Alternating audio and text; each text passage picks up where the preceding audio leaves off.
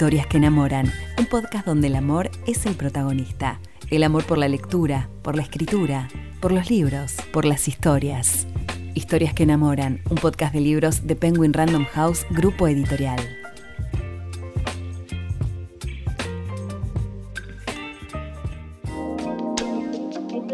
Mi nombre es Lucía. Soy lectora, fanática de las historias y los libros y host de este podcast. En cada episodio vamos a estar conversando con otras y otros apasionados tanto por la lectura como por la escritura para conocer más sobre las novelas que tanto nos transformaron. Te invito a que me acompañes a descubrirlas y a enamorarte. Hoy vamos a hablar con Mercedes Romero Russo, Carla Quevedo y Dalia Walker sobre cómo fue cambiando la idea de amor romántico y sobre cómo se escribe y se lee el amor ahora.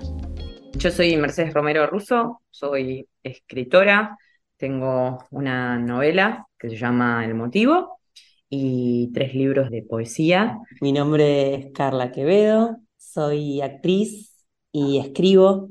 Mi nombre es Dalia Walker, yo mm, escribo por necesidad vital, no es que soy escritora ni nada. en realidad soy, no sé qué soy, soy un montón de cosas. Tarotista, empresaria, podcaster. Mi vínculo con la escritura es se remonta bastante a la infancia. Siempre me gustó escribir, me gustaba en verdad dibujar. Y bueno, no sé, sé que con los años no mejoré como dibujante y que escritora. mi vínculo con la escritura nace de mi vínculo con la lectura, en realidad. Desde muy, muy, muy pequeña me refugié mucho en los libros, o sea, creo que desde que aprendí a leer, fue como a los seis años, una cosa así, primer grado.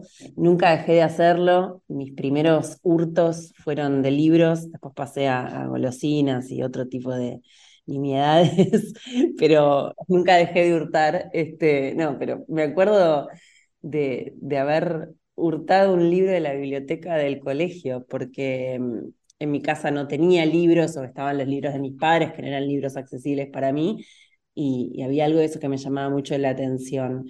Y creo que inevitablemente las personas que leemos de alguna u otra manera terminamos escribiendo. Solo que hay gente que por ahí no, no lo comparte, no lo comunica, pero hay algo de la lectura que, que pone en funcionamiento esa, esa otra maquinaria y bueno, nunca lo había pensado como, como algo que iba a terminar siendo por ahí un oficio, siempre era algo íntimo, una manera de permitirme a mí misma pensar, ¿no? Como mi cerebro siempre fue muy rápido, soy una persona muy ansiosa que tiene pensamientos muy acelerados y caóticos y bajarlos al papel o ahora al celular o a la computadora me permite como detenerme en esos pensamientos y, y darles un poco más de tiempo a, organizarse, ¿no? Para mí escribir es una forma de pensar. Mi vínculo con la escritura, así como decía Carla, viene también del leer. Soy muy fanática de los libros desde que soy muy chiquitita. Vengo de familia de libreros y cuando digo familia es mis tíos, mis primos, mi mamá. Y estuve en librería siempre y siempre me gustaron los libros y soy muy novelera en mi cabeza y escribo diarios íntimos desde siempre. Y bueno, mi primer ficción es casi un diario íntimo exagerado, así que mm, mi escritora nace de la necesidad de existir. ¿Cómo consideran que se escribe el amor en la literatura actual y en qué se diferencia de los clásicos del amor romántico? Yo creo que mm, hay algo que, que, permanece en eso, o sea, hay muchas diferencias, pero hay algo que permanece, que las historias que se cuentan son historias donde las cosas no salen bien.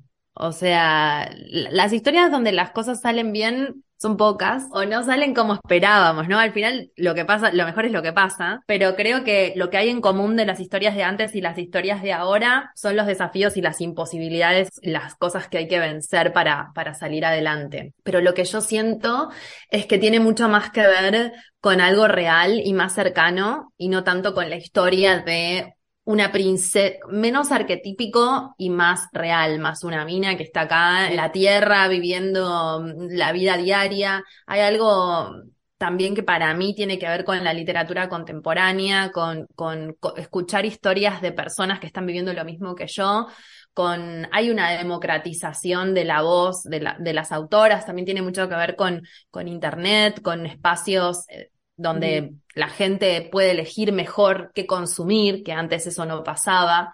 Entonces, siento que de esto, que en esto surgió mm, la posibilidad de escuchar historias de personas que les pasa lo mismo que a mí o que tienen vidas parecidas a mí, o, o más o menos, ¿no? Dentro de eso, que, que eso es algo nuevo y me parece súper rico de esta nueva, de esta nueva época. De hecho, un poco así es como eh, las conocí a las chicas o, eh, la poesía de Mercedes, eh, como, ah, mira, a esta piba, a mí la poesía, por ejemplo, yo creía que no me gustaba la poesía. Decía, esta, la poesía es un embole, la poesía no la entiendo, la poesía es esta, esta cosa melosa e inentendible. Y de pronto no era que no me gustaba la poesía, era que no estaba leyendo la poesía que me gustaba a mí. Entonces hay algo de la, de la internet quizás que nos acerca a historias parecidas y creo que eso es algo muy interesante de esta época. Sí, Internet es una herramienta muy democratizante, ¿no? Gente que, bueno, de otra forma no, no tenía forma de, de escuchar sus voces, de repente sí, digo, basta con tener algo que decir para generar ese mensaje. Sí, algo que, siento es que, esto pensándolo en términos más de narrativa, y es que el lector siempre tiene la, intención de encontrar algo que suponga transformación, ¿no? Como hay muchos tipos de trama, pero básicamente la, trama que subsiste a través de, los milenios es un personaje que comienza en un punto A, que le sucede algún conflicto y producto de ese conflicto tiene algún tipo de transformación que lo lleva a un otro estadio, ¿no? Eh, como lo que Joseph Campbell dice, el, camino del héroe, el recorrido del héroe. Em, entonces, en ese sentido, siempre es más interesante la, literatura que tenga más movimientos.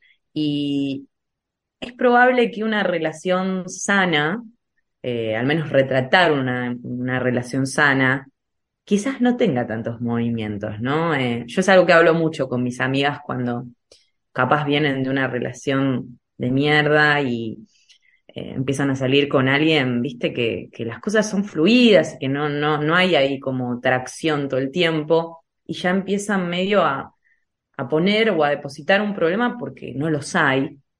Y siempre les digo como, che, bueno, también contemplar que las relaciones sanas tienen menos movimiento.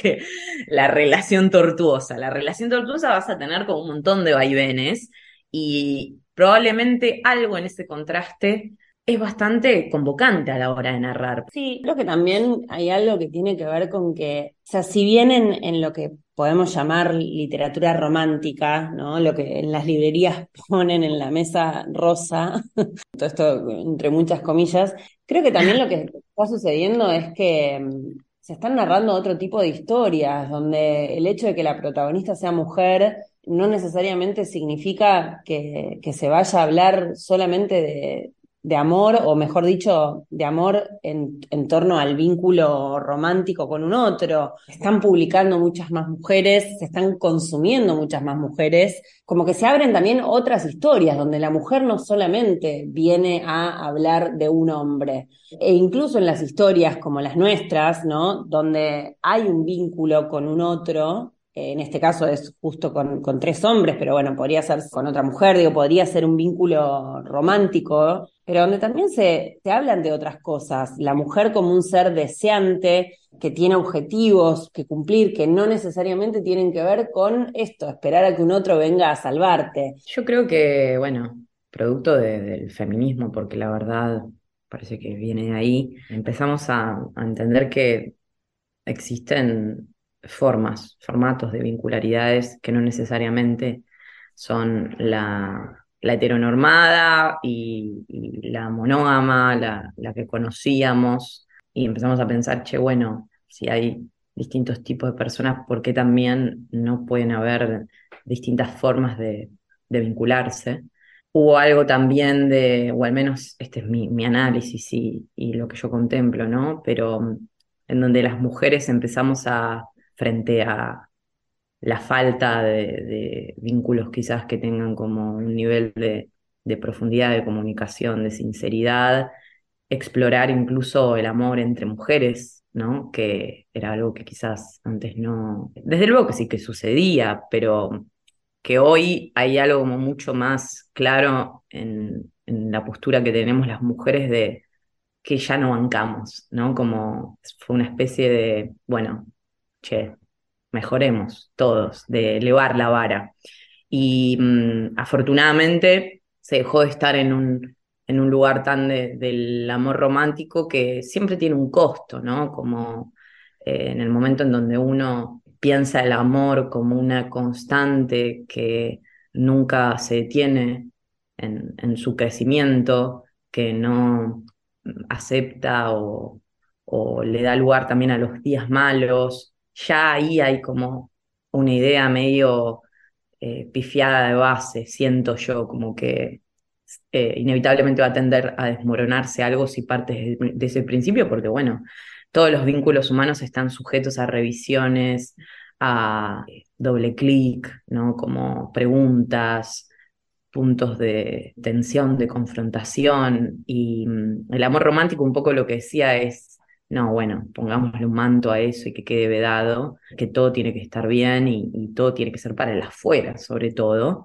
Inconscientemente nos movilizábamos desde ese lugar y hoy eso está como mucho más puesto en duda. No todo el mundo, ¿no? Hay gente que sigue respondiendo al amor romántico y ahí yo me encuentro muchas veces también en ciertos lugares respondiendo ahí diciendo, che, para, ¿por qué estoy haciendo esto? Porque de verdad lo siento, porque es lo que creo que debe ser una pareja. Y ahí hay como algo para desilvanar que es reinteresante. Ayer mi hija me estábamos jugando con unas muñecas y tenía una princesa de Disney que es una que se convierte en sapo, es medio nuevo eso. Además, ella es este, no hegemónica, así maravillosa esa historia que todavía no la vi, de una película, y me dice, mamá, ¿por qué todas las historias son así? Y le digo, ¿así como? Y me dice, así, con el príncipe. Y le digo, ¿imposibles? Sí, me dice, ¿cómo? ¿Por qué se enamoran de alguien? Tiene cinco años, ¿eh?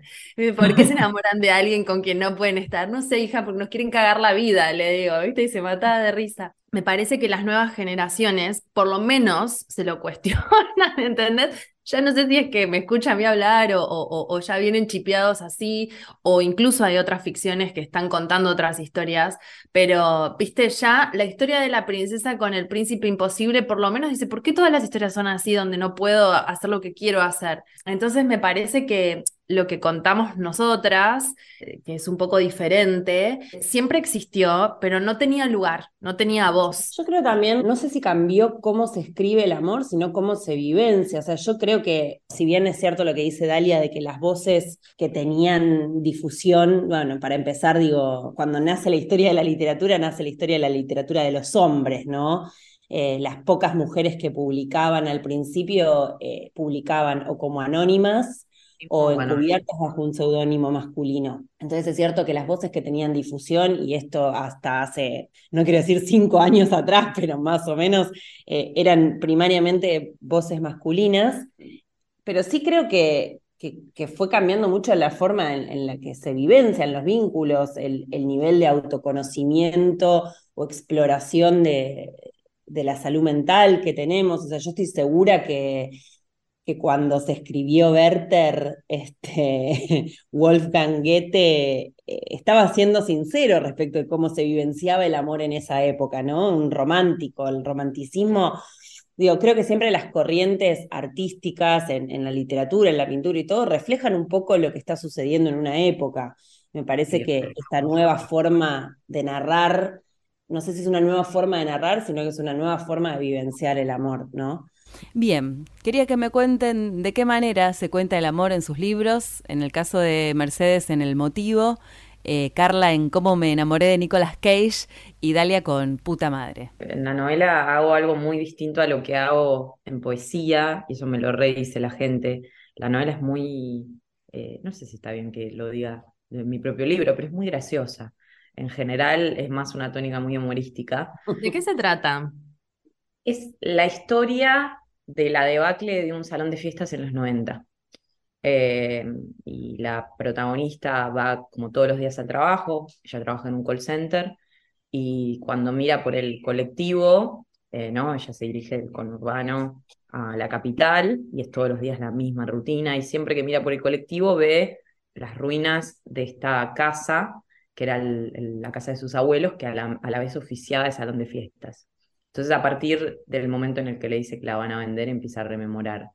Y el amor, creo, en el caso de mi libro, es mucho más el amor fraternal, ¿no? Como eh, todo el tiempo el amor aparece más en el eje de una familia, de, se habla mucho de este lugar de mujeres eh, que en teoría, digamos, matriarcados encubiertos, ¿no? Como que solo lo sabemos cuando falta una mujer. Eh, empezamos a observar el valor crítico que tenía esa mujer. Después el, vínculo que ella tiene a lo largo del libro, que es un compañero, a mí me interesaba retratar eh, justamente quizás amores que uno no ve tanto en literatura, ¿no? Y, en el caso de esta historia es, él es bárbaro y ella es una fóbica de mierda. Eh, y, que las hay, ¿no? Como que uno siempre piensa que es al revés, pero re hay minas así también. las hay. No es lo más normal, pero los hombres sufren un montón con las minas así. O sea, las personas son así en realidad. Sí, sí. Y entramos, viste, como en ese arquetipo siempre, bueno, el fóbico es el tipo y la mujer es como que está a la expectativa, a la espera. Y acá no, es una historia donde te diría que hasta ella eh, se auto boicotea todo el tiempo, tiene una relación sana, linda y como que eh, no se muestra vulnerable, es una canchera, se la sabe todas. Y el pibe re sabe que en el fondo ella es una dulce. Pero bueno, me interesaba contar un poco eso, ¿viste? Como no la historia de amor que todo el tiempo, porque es esto que te preguntaba tu hija. Yo creo que tengo recuerdo de haberle hecho preguntas similares a, a mi mamá. Y mm, ya el hecho no de que se los preguntamos a las madres, no a, los padres, eh, un montón de la pregunta en sí, y que la respuesta sea como mm. no dar mucho espacio a eso. Creo que también cuando vos creces leyendo historias, viendo las películas de Disney, donde para llegar al, final feliz tenés que haber sufrido mucho, y cuanto más sufrís, mejor es el final. Hay algo de, primero, que esa creencia está muy internalizada y pensamos que, que, lo que fluye, que lo que es fácil, que lo que es bueno no es necesariamente bueno y genial.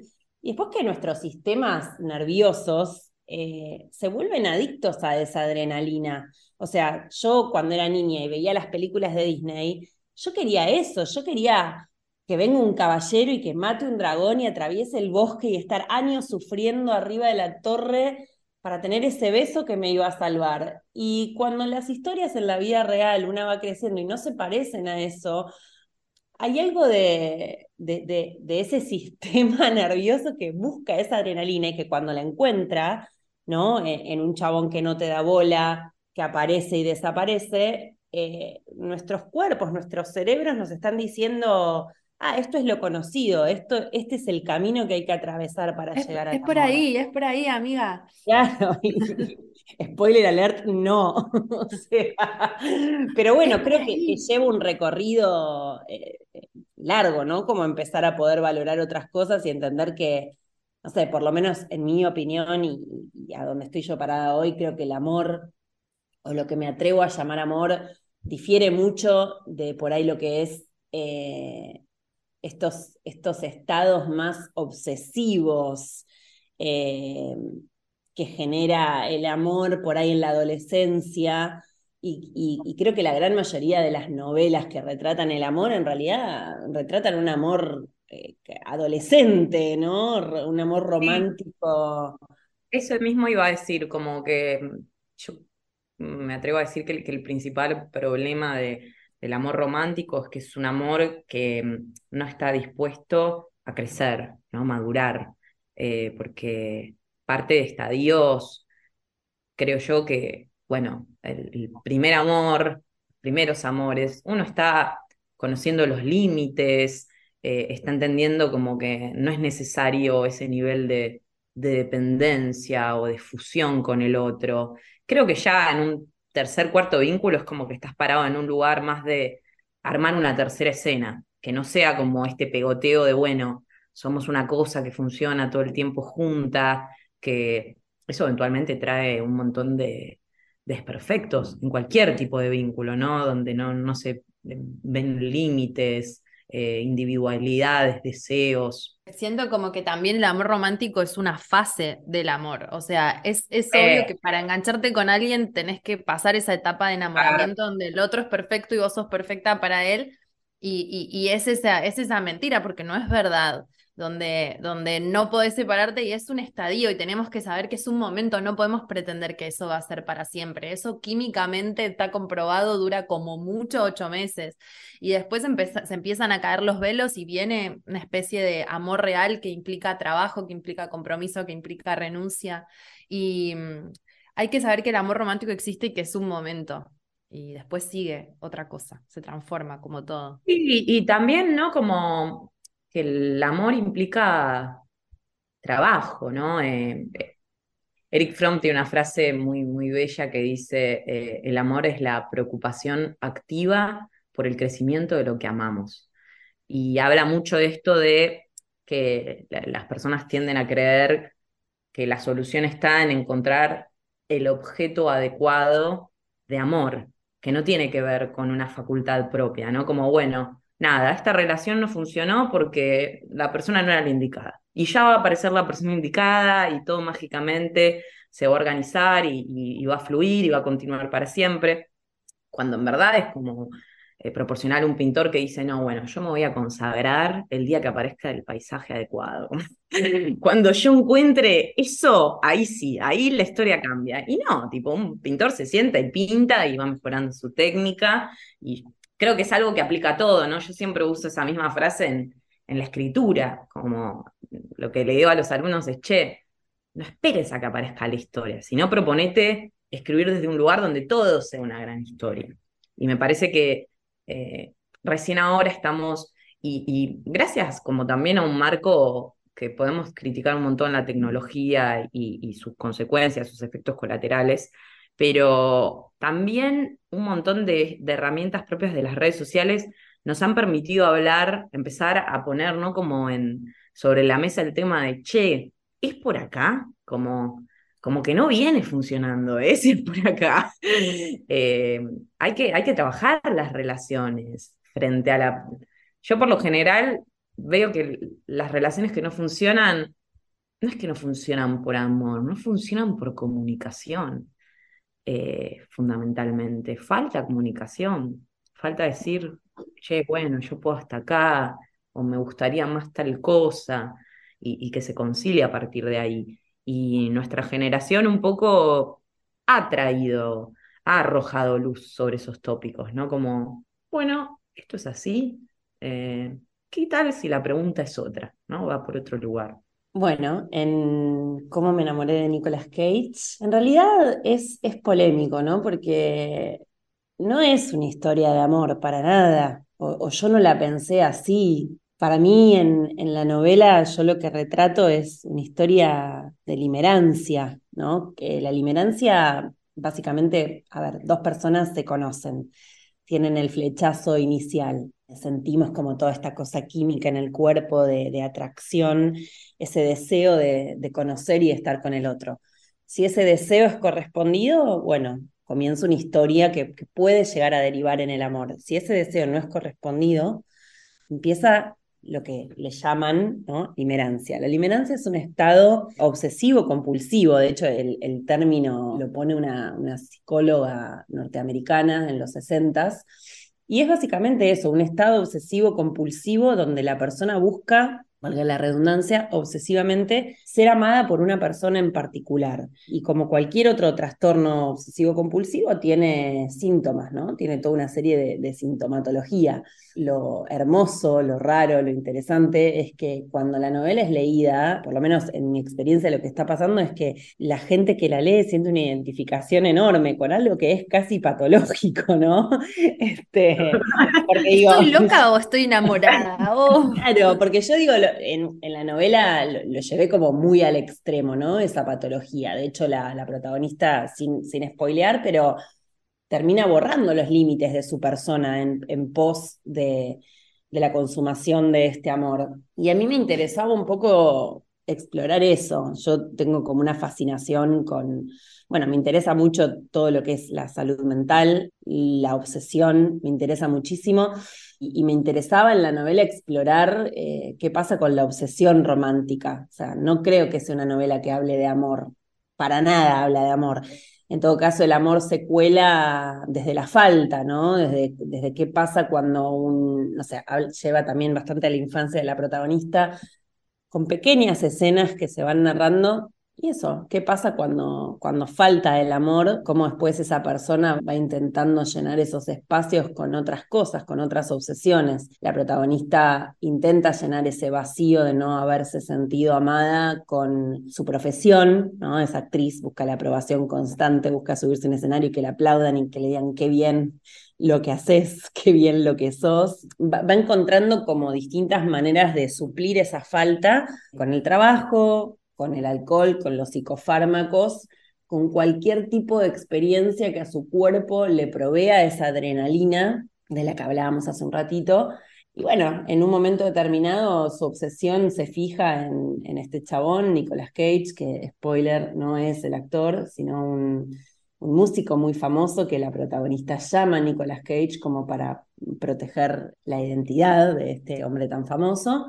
Y bueno, se habla del amor desde la falta, desde la ausencia. Y recién, por ahí muy al final de la novela, empiezan a aparecer esbozos de lo que, de lo que podría llegar a ser un amor que no parece nada a esa historia. Me encanta porque no es, es una historia de no amor, es, es verdad. Es, es, que el problema que tenemos es que nos confundimos eso, toda esa obsesión con el amor. La obsesión con el amor, sí, sí, hay algo de, del espacio que ocupa la obsesión que, que es muy llamativo, que es muy adictivo. O sea, digo, perdón, ¿no? Y no, quiero influenciar para mal hablando en un podcast, pero yo requisiera que venga alguien a salvarme y que fuera real la posibilidad de que de golpe aparezca un tipo o una mina y mi vida sea feliz. O sea, que todos mis problemas los solucione un otro. ¿Cómo no vamos a desear eso, no? Si crecimos pensando que eso era posible.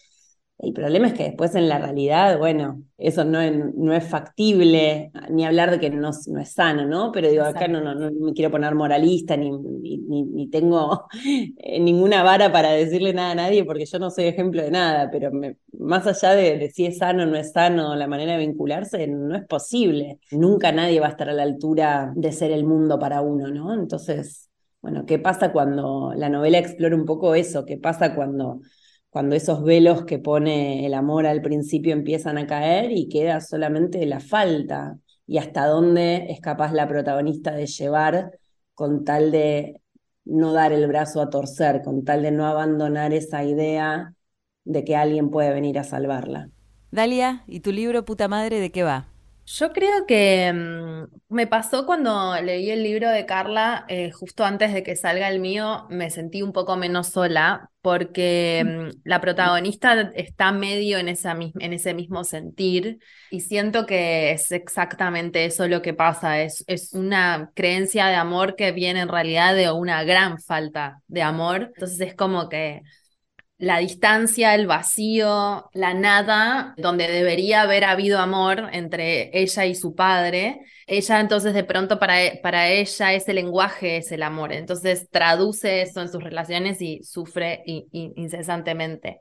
Entonces, el amor en esta historia, que es una historia en realidad para los que no saben de qué estamos hablando, ¿no? voy a hacer una breve introducción también, se trata de, mm, de una mujer, también como decía Mercedes, que, que, es feliz y que tiene todo lo que quiere y que se dedica a arruinar las cosas tranquilas, también por una búsqueda incesante de adrenalina.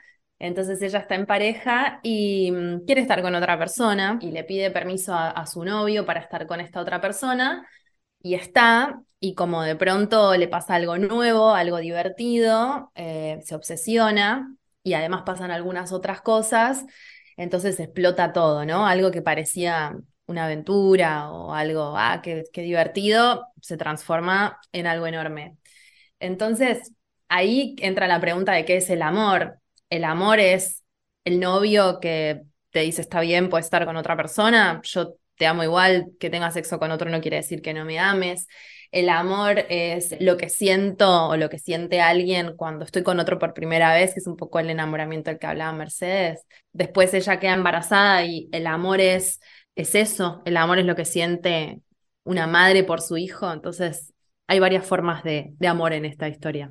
¿Qué historias de amor en libros las marcaron? ¿Qué libros? ¿Qué autores? ¿Qué autoras? A mí me marcaron para mal. O sea, no, quiero que esto sea tomado como una recomendación. O sea, yo leí Hermosos y Malditos de Fitzgerald y leí Las desventuras del joven Werther y me propuse solo sufrir hasta el borde del suicidio, básicamente, y eso no, no está bueno. Sí, eh, a mí más que nada los clásicos. A mí, como cuando tuve un momento de mucha lectura de chica y después volví a leer de adolescente, o sea, entré en una nube de Britney Spears y después salí y, y volví a leer literatura. Y cuando agarré, agarré clásicos. Y de pronto también igual, siempre, siempre es que son dramas, ¿entendés? Eh, Cumbres borrascosas para mí es una historia que, ay, por favor, la quiero volver a leer, que no, la leí hace mil años y Dios mío, Dios mío. O, o El Lobo Estepario, ella tipo enamorada de una inaccesible, la historia de mi vida. Como mm, esas historias, esas historias que el clásico tiene eso que te llega al corazón, como para mí si alguien que no sabe qué leer, ir a un clásico es un, seguro. Historias que enamoran es un podcast de Penguin Random House, grupo editorial. Todos los libros que mencionamos en este episodio podés encontrarlos en penguinlibros.com.ar.